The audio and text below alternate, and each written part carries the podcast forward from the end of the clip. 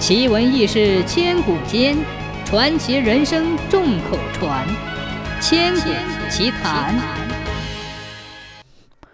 文安县新镇西北有个新村，村西有个大坑。早先那里是个酒馆，掌柜的叫张老师，五十多岁，煎炒烹炸样样拿手。这天，张老师封完火，刚想休息，只见走来一个老头儿。圆脸秃脑袋，背着一个包袱，进门就嚷着饿死我了。张老师告诉他封火了，劝他到别处去看看。老头央求说：“行行好吧，我又渴又饿，连腿都迈不开了。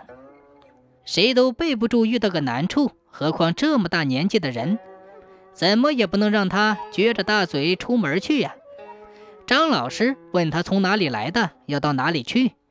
老头说：“他姓袁，是个管家，办差来了。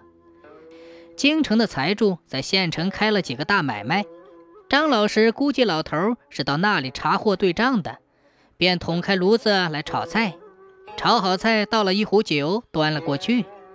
老头一尝，觉得很对味儿，不由得夸奖起来。张老师很高兴，又烙了个千层饼，袁老头吃得很欢喜。”临出门，拿出一大锭银子放在桌子上。张老师慌忙追出去说：“俩小钱就够了，哪里用得了这么多？”袁老头笑呵呵地说：“收着吧，赶明儿我还要到这里来吃酒呢。”从那天起，袁老头天天来，一连来了好多天。这天北风呼啸，大雪纷飞，袁老头突然又来了。张老师赶忙把他让进屋，端上刚煮好的狗肉，烫了壶酒，让他暖暖身子。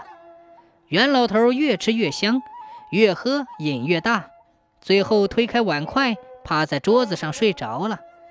这时客人都走光了，张老师恐怕他着凉，便拿了皮袄给他盖上，转身收拾东西去了。等忙完了回来一看，袁老头还在睡。张老师怕误事儿，忙把他叫起来，可是连叫了几声都没有答应。张老师过去看他怎么了，不料掀开皮袄一看，袁老头不见了，只有个大王八，吓得张老师“妈呀”一声蹦起来。袁老头机灵一下醒了，慌忙恢复成人形，哀求说：“求你了，别声张。”我是河里的鳖精，替龙王办事儿来了。贪酒现行会误大事儿，龙王知道了要处罚我。张老师慌忙发誓，至死都不跟别人说。张老师问他到底干什么来了，袁老头小声说：“找龙王的九儿子来了。龙王的九儿子失踪了，龙王派人找了好久都没有找到。袁老头道法高深，机智多谋。”一下找到了这里来，张老师听了，吓得头发根儿直发炸。新村有很多打鱼的，尤其有几个汉子，四六不懂，天不怕地不怕。九太子是不是他们害的呀？袁老头说：“哎，实不相瞒，九太子就是那几个人害的。那天九太子刚到这里，就被他们用渔网扣住了。村里打鱼的都有规矩。”遇到奇异的鱼鳖，谁都必须放掉。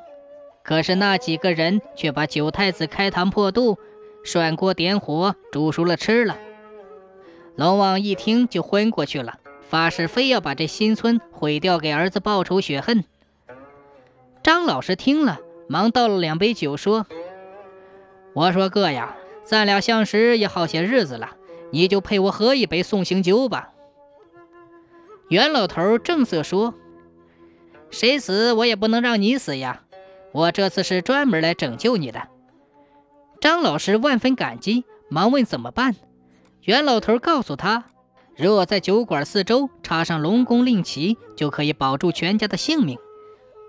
他说完，便打开包袱，从里面拿出四面小黄旗，交到张老师手里。张老师求他大发慈悲，救救其他乡亲。袁老头摇摇头说。龙王令已下，你就不要多管闲事了，免得招来大祸。人家已经冒险来救自己了，哪能再添麻烦？张老头点点头，便答应了。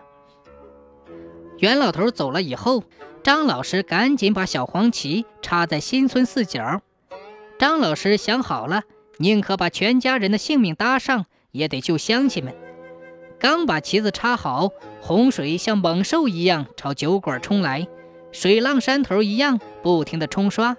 乡亲们平安无事，村庄毫发无伤。可是张老师的酒馆和家人全都没了。洪水过后，那里只剩下一个大坑。